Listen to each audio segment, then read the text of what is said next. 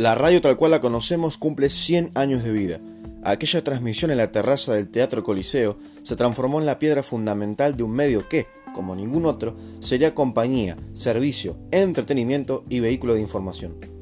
Un 27 de agosto pero de 1920, Enrique Susini, Miguel Mujica, César Guerrico y Luis Romero Carranza concretaron una propuesta histórica transmitiendo en directo la ópera Parsifal de Richard Warner. A partir de allí, creció en el mundo de la radio un sinfín de personajes legendarios que serán recordados hasta el fin de los tiempos.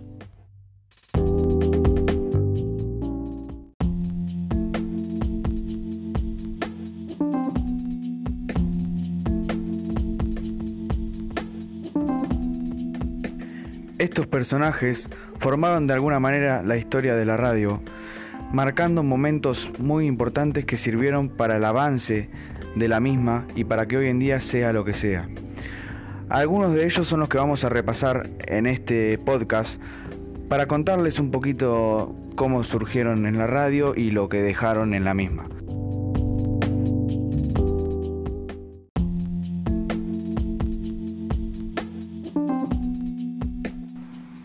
Víctor Hugo Morales, hombre considerado el mejor relator de habla hispana de toda la historia que también posee el premio simbólico al mejor relato. Nació el 26 de diciembre de 1947 en Cardona, Uruguay. Con una niñez plagada de deportes, una adolescencia de pueblo, tranquila, su comienzo como locutor se dio increíblemente con su madre. Ambos con, una, con un parlante se paseaban por las calles de su barrio transmitiendo anuncios políticos. Su primer trabajo profesional también se dio en su pueblo. Con apenas 19 años, ya era figura indiscutible en Radio Colonia, donde se desempeñaba como locutor y relator. Su aparición en los medios de su país revolucionó a la radiofonía, a tal punto que en 1981 le ofrecieron venir a relatar a nuestro país, Argentina. Su manera de relatar provocó un gran impacto en la radiofonía argentina. Como consecuencia de ello, extinguió la hegemonía del gordo Muñoz. Su consagración definitiva se dio en 1986, con el relato de Argentina campeón del mundo, y particularmente aquel segundo gol de Diego Armando Maradona a los ingleses.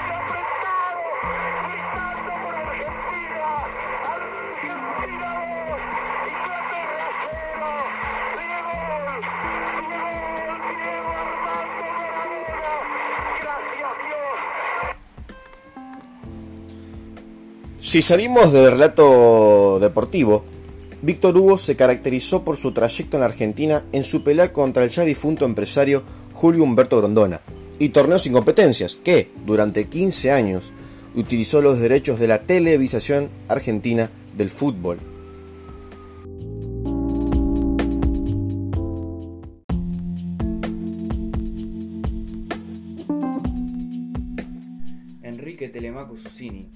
Pionero de la radiofonía en Argentina y el mundo.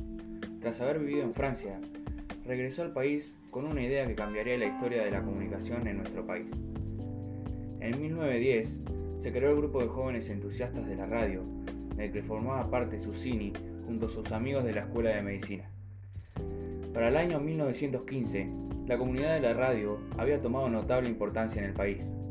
Además de Susini, formaban parte de esa comunidad su sobrino Miguel Mujica y sus amigos César Guerrico y Luis Romero Carranza, los después llamados Locos de la Azotea.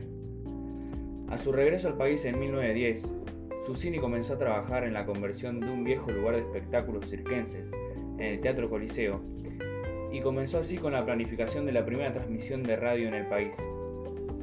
La transmisión experimental de un concierto de la soprano Nelly Melba en Chelmsford, Inglaterra, le sirvió a Susini y sus amigos como antecedente para avanzar hacia la etapa final de su proyecto de radio en Argentina.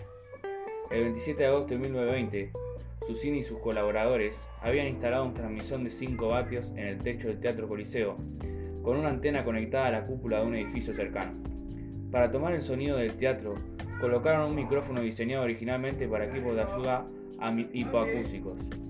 Cerca de las 21 horas de ese viernes 27 de agosto, el mismo Susini tomó el micrófono e inauguró la radiodifusión argentina con estas palabras.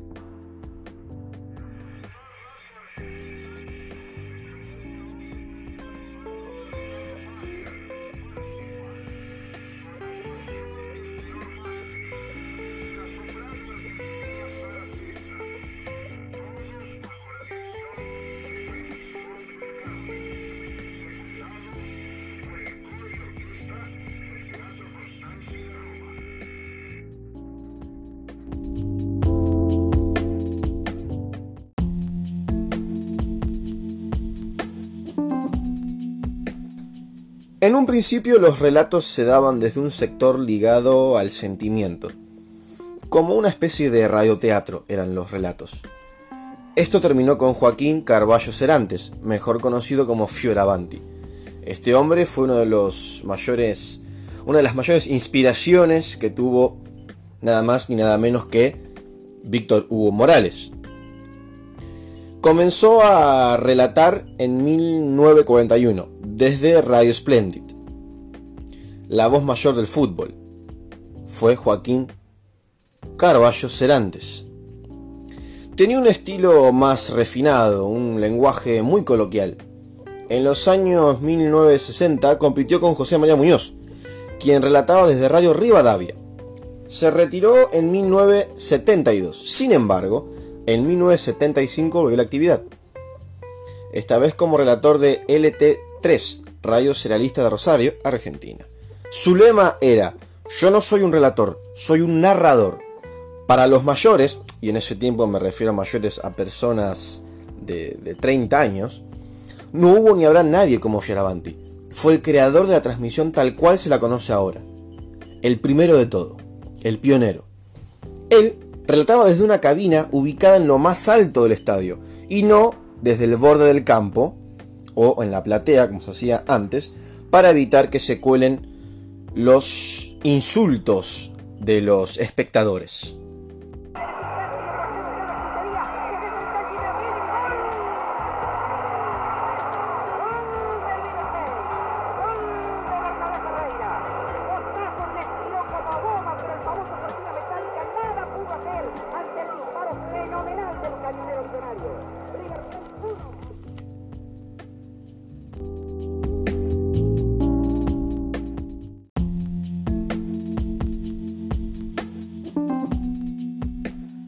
José María Muñoz, el Gordo, fue un locutor, relator y periodista deportivo argentino que se especializó en relatar partidos de fútbol y estuvo vigente hasta su muerte.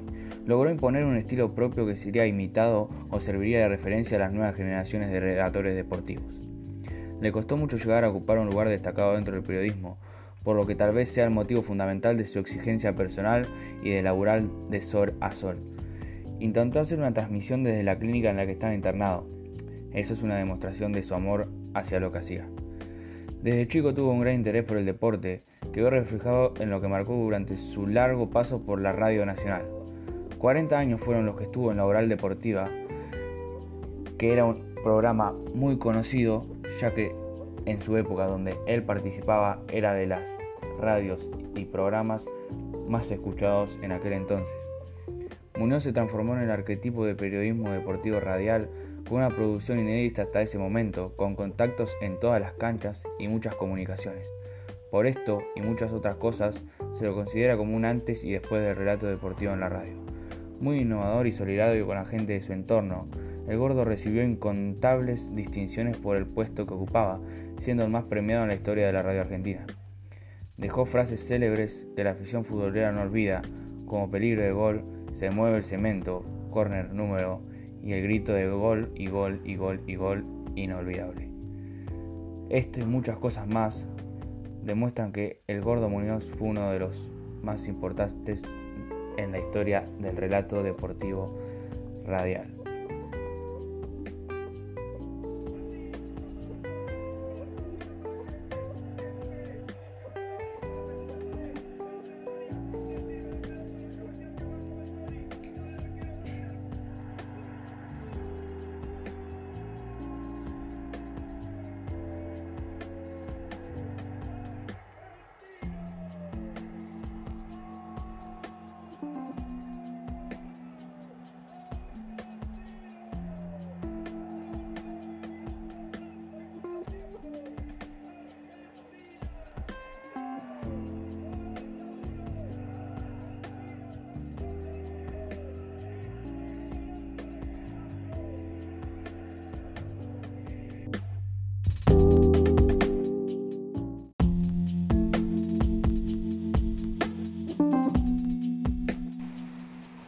Si hablamos de marcar la diferencia, de marcar un antes y un después, hablamos de Fernando Peña. El 2020 trajo consigo un sinfín de hechos que quedarán en la historia, sí. Y también, en este 2020, se cumplen 11 años de la muerte del mítico Fernando Peña, un provocador nato, un provocador que dejó su marca en la radio. Como dije, fue un provocador, un transgresor, un monstruo de mil cabezas con un talento enorme, el creador de una galería de personajes insuperables y de un estilo que marcó, como dije, un antes y un después en la radio argentina. Fue un actor, sí, animador, un genial creador de una galería de personajes desmesurados y de un estilo que marcó más precisamente la FM, la radio FM para siempre. La caribeña Milaritos López, el cheto de San Isidro Martín Reboreira Lynch o Cristina Patricia Megaretz, la Mega, eran algunas de las recordadas alteridades de Peña, un monstruo de mil cabezas como bien dije, con el que supo entretener en programas ajenos como de la Nera Bernacci, en rock y pop, o ya en soledad en la Metro. Nacido en Montevideo en 1963, Peña llegó a la radio de nada más ni nada menos también que de Lalo Mir, quien descubrió a un comisario de a bordo que imitaba a una señora mayor caribeña, Milagritos, por el micrófono de un avión de Aston Islands, cuando se prestaba a volar rumbo a Chile. Mir pidió conocerlo. Peña le prestó a varios de sus personajes y el resto fue historia. Antes de dejarle un pequeño recuerdito de él, era un hombre orgullosamente mal hablado, como dije transgresor, y dueño de frases célebres como no soy gay, soy un puto sufrido. Peña también llevó su verborragia a diversos espectáculos teatrales y a varios personajes en televisión. Sí, también estuvo en televisión. Entre los que se cuentan apariciones en las miniseries del Sol Negro y e- Epitafios, o en la tira Los exitosos Pels. Lamentablemente en 2002 Luego de una fuerte pulmonía, dio a conocer que era portador de VIH-Sida, aunque su fallecimiento, el 16 de junio de 2009, se debió a un cáncer. hijo fuera homosexual. ¿Qué haría yo? Y nada, en la vida de él. Que decida lo que quiere. ¿Sí? ¿Agua con gas o sin gas? Sin gas. ¿Qué piensa de la bigamia? No sé. ¿Qué le sugiere el obelisco? En este momento no sugiere nada. ¿Qué piensa del Papa?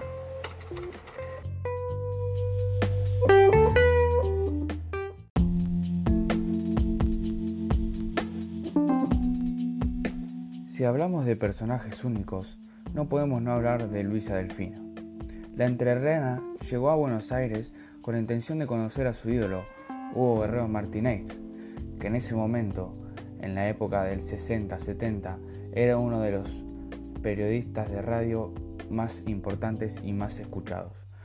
Cuando logró conocerlo, no fue lo que pensaba, quizá un poco reservado en su forma de expresarse, pero en poco tiempo se lograron llevar mejor y formaron una gran amistad. Por eso, Luisa Delfino decidió quedarse en Buenos Aires y comenzar su carrera como periodista. Luego de pasar por varios programas y escribir o hacer columnas en algunos diarios, le llegó la oportunidad de hacer su propio programa. Al mismo lo llamó Te Escucho. El caso por el que comenzó este programa fue el siguiente, cuando dijo que estaba en una profunda depresión en una época que no hablaba nadie de los ataques de pánico, de fobias. Ella tuvo todo eso, la pasó mal, y de ahí surgió el programa Te Escucho. Para la audiencia nocturna, el programa, ha ido variando en el transcurso de las temporadas, sigue siendo una saludable catarsis para enfrentar problemas como la soledad, el adulterio, la anorexia, la bulimia, las fobias o las adicciones. Luisa tiene una gran capacidad de escucha y es muy buena aconsejando, siendo por eso un programa que está al aire hace 29 años. Delfino escucha, contiene y deriva profesionales, pero no forma pareja. Permanece 5 horas en el estudio, atenta a ese vínculo que establece con la audiencia. Ella siempre dice que el programa es de servicio, que se ofrece como espacio de escucha respetuosa y atenta a quien lo precisa. Hay oyentes que la siguen desde hace más de 26 años. Sin ninguna duda, es genial lo que logra Luisa Delfino con un estilo de programa no muy habitual dentro de la radio. Como de eso se trata este programa, se trata de encontrar un camino para, para estar mejor, como dije antes, para que aquellos que tengan problemas serios eh, puedan encontrar un puente y llegar al profesional que los ayude, pero que los ayude gratis, no que les cobre muchísimo dinero como ocurre, como mucha gente se queja, como estamos acá para, para otras cosas, en este caso creo que vale la pena enumerarlas, habrá gente que a lo mejor hoy ve por, primera vez el programa, estamos acá para los que tengan problemas de adicciones. Hablamos de drogas, hablamos de alcohol, hablamos de comida. Eh, la comida ustedes saben que es una enfermedad, es una adicción. Hablamos de personas, hay personas que son adictas a personas y que no pueden vivir su propia vida. Digamos, alguien se enamora de otra persona y no es correspondido. O alguien se enamora de otra persona y es abandonada. Y esa persona no puede seguir viviendo porque es adicta a personas. Todo esto se trata, todo esto se cura. Y a, través de este programa nosotros eh, establecemos un puente. Como bien dice Luisa, a partir de una llamada puede ayudarte y quizás solucionarte tu problema o ayudarte a salir adelante en lo que estás sufriendo sin necesidad de pagar una barbaridad porque vuelvas a estar bien y recuperarte de lo que estás ocurriendo.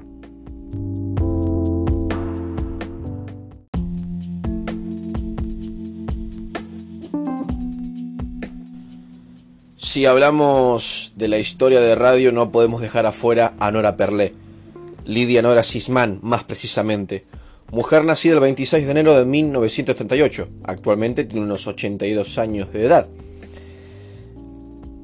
Es hija única de un matrimonio de inmigrantes judíos, compuesto por su padre peluquero y su madre, ambos venidos de Polonia.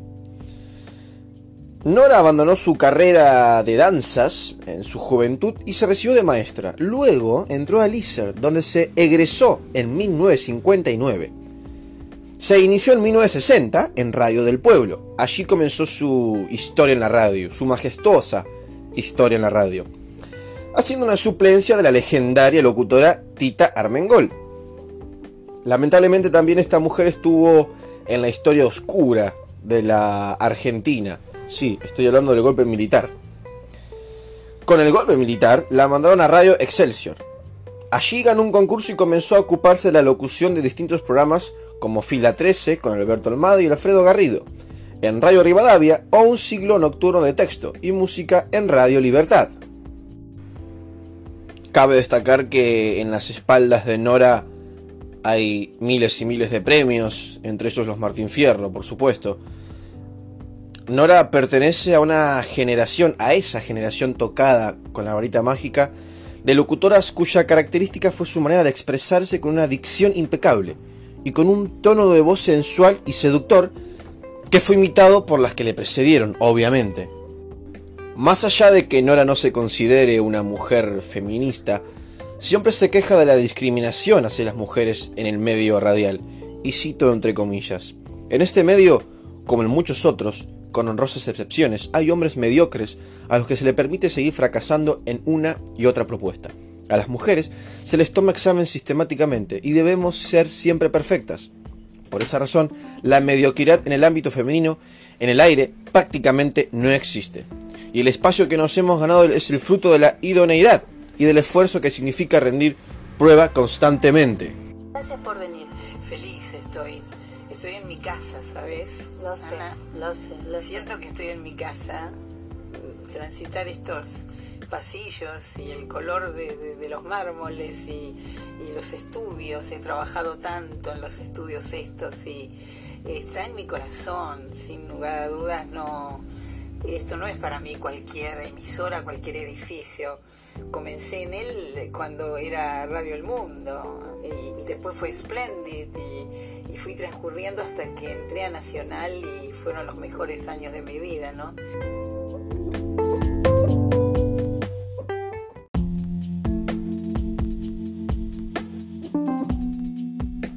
Uno de los personajes más innovadores del medio fue Hugo Guerrero Martinez Nacido en Perú, a su corta edad ya se destacaba por su enorme capacidad en la escritura y la radiodifusión.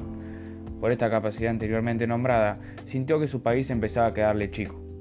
Su primer destino fue Chile, dispuesto a estudiar teatro experimental en la universidad para adquirir más el manejo de su voz. Luego de un tiempo en Santiago, deambuló sin suerte por distintas emisoras. Lejos de decepcionarse, cruzó el río y se instaló en Montevideo, donde pronto se convirtió en la estrella de Radio Carb hasta que en 1955 llegó esa oferta de Buenos Aires que tanto esperaba. Lo convocaron para conducir en las mañanas de Radio Splendid el Club de los Discómanos, un espacio donde no tardó en mostrar sus credenciales y sus convicciones. Cautivó de inmediato con su español castizo, combinado con un tono algo seco que se podía cortar en cualquier momento con una carcajada y una arrogancia apenas maquillada que sabía manejar como nadie. Una capacidad envidiable. Su gran salto a la masividad lo dio en 1967, cuando lo contrataron de Radio Belgrano para hacer el show del minuto. De lunes a viernes de 14 a 19 llenaba él solo todo el programa, con la inseparable compañía de su operador Frank Boga. Fue aquí donde consolidó su estilo único de hacer radio, estilo que sigue vigente hasta hoy, aún con los cambios de formato y los avances tecnológicos. Allí nació el apodo de peruano parlanchín, por su capacidad para llenar las horas de aire con una locuacidad inédita donde los silencios tenían tanta importancia como las palabras. Fue un gran innovador, trayendo un estilo propio. Fue pionero en hacer participar al oyente, incorporarlo a la rutina del programa. También fue el primero en pisar los temas, cantar encima de ellos, tararear las melodías y generar aún más empatía con el oyente. Luego por distintos temas y problemas con la emisora y en constante con los gobiernos que estaban en, los momentos donde él trabajaba en la radio, fue perdiendo un lugar, pero es imposible no reconocer lo que marcó en la radio de nuestro país. Una nueva forma de hacer radio que marcó sin dudas un antes y después en la misma.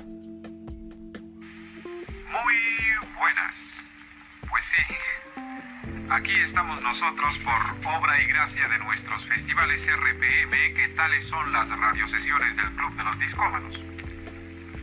Los amigos de la RCA invitaron a este humilde hablante peruano para que escucháramos juntos los discos consagrados por el respetable. Esperemos pues qué es lo que acontece a lo largo de estas 12 melodías bailables y cantables, ¿no? Pero como guerra avisada no mata gente, a no enojarse porque aquí tal cual nomás lo hago en la radio, también las malograré con mis intromisiones. El show del minuto, buenas tardes. Buenas tardes, señorita. Envío era para saludar al señor Hugo y desearle unas muy felices vacaciones y que mire muchas cosas lindas a la vuelta y mostrarnos a, a los oyentes sobre el minuto. ¿Comprendido? ¿Su nombre? Elida. ¿Cómo? Elida. Gracias, Elida. Buenas tardes. Mi querida Nelida, créame que se lo digo de todo corazón. No voy a hacer ningún esfuerzo para que mi descanso se convierta en un trabajo.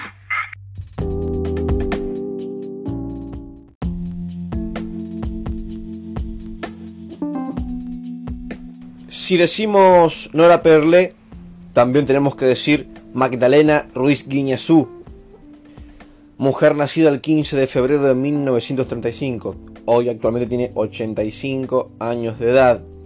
A ver, ¿por dónde empezar? Esta mujer hizo de todo en su vida. En sus 85 años de vida hizo de todo. En, arranquemos por 1984. En 1984 integró la Comisión Nacional sobre la Desaparición de Personas, CONADEP, que fue la entidad encargada de recibir y recopilar las denuncias de desaparición de personas durante la última dictadura militar que gobernó Argentina entre los años, como bien sabemos, 1976 y 1983. Historia oscura que casi siempre atravesó a grandes personajes de la historia argentina. A ver, nació en una familia acomodada, hija de María Celina Centilio Ortiz Basualdo y de Enrique Ruiz Guiñazú. Guiñazú trabajó en el periodismo gráfico, la televisión y la radio, desde siempre cronista en sus comienzos hasta conductora y editora de su programa de radio. También escribió libros y participó en varias películas, tanto actuando como presentando su voz. Ingresó en el periodismo en 1954 y con algunas interrupciones, no prolongadas, reanudó una forma más intensa cuando sus hijos fueron más grandes. Ya hacia 1972 ejerció en medios noticiosos de televisión. En 1997 fue elegida entre las mejores periodistas de la década.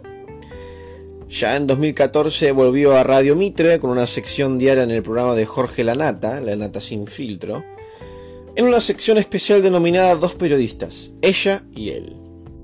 Así como Nora Perlé, esta mujer también tiene miles y miles de reconocimientos.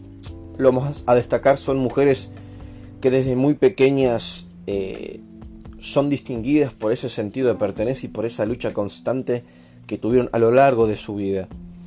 Si hablamos de reconocimientos, obviamente Magdalena, como se la conoce, se ha hecho acreedora de una gran cantidad de premios, distinciones y reconocimientos, incluyendo varios del Congreso de la Nación, el de la Universidad de Howard, 13 Martín Fierro, más el Martín Fierro de Oro, e incluso, para más, fue nominada en muchísimas ocasiones en las que no resultó ganadora.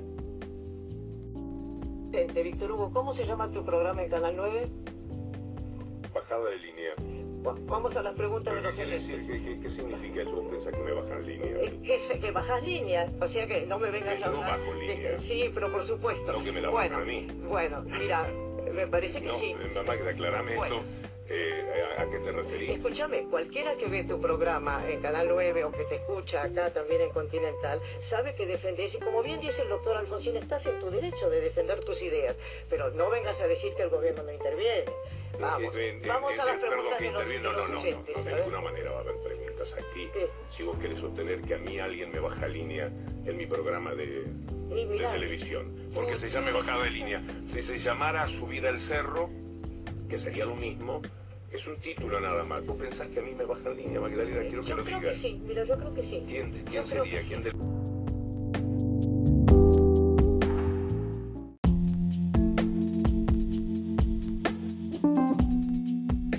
Y así finaliza este podcast con el repaso de nueve grandes periodistas, relatores, tanto en lo deportivo, en lo social, cultural, de la radio en estos 100 años que se cumplió en el agosto pasado. Espero que les haya gustado, que les haya servido para informarse un poco sobre esta historia que es muy rica de la radio y nos vemos en la próxima.